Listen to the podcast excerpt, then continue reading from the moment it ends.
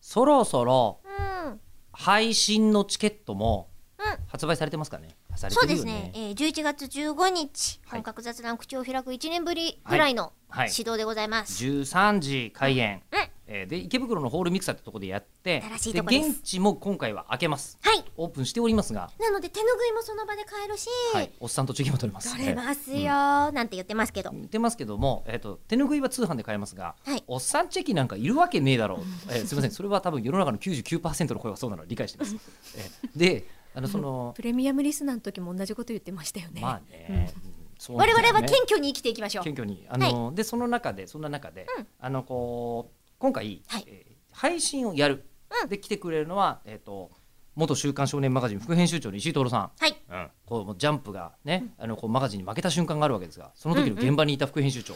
ですよ。すごいですよねね。でまあそのね、こう石井さんの話を聞きたいだが、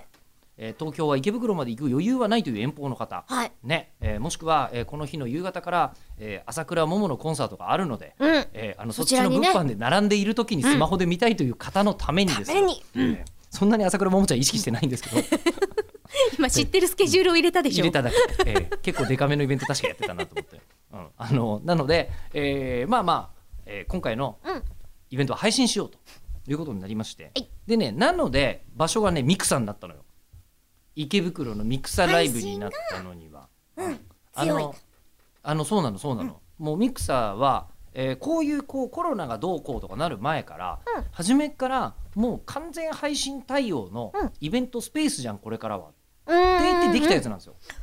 時代と合ってしまったのですね。あそう時代とバチコンと合いまして、うん。ええで結局、あのやることに、あのなっててでそこがあのなんかね 5G の、うん。えー電波とかを全部もうバリバリに飛んでいてそうなんですフかルネイティブでそういうことができるんだって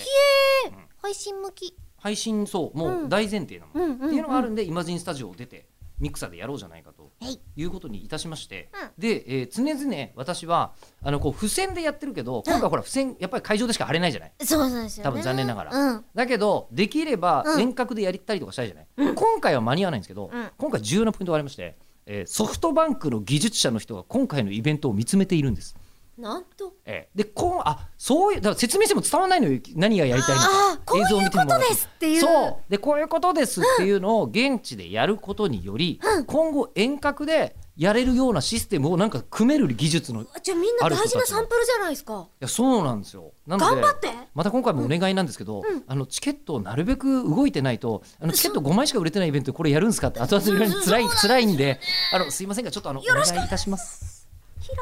に。お願いばっか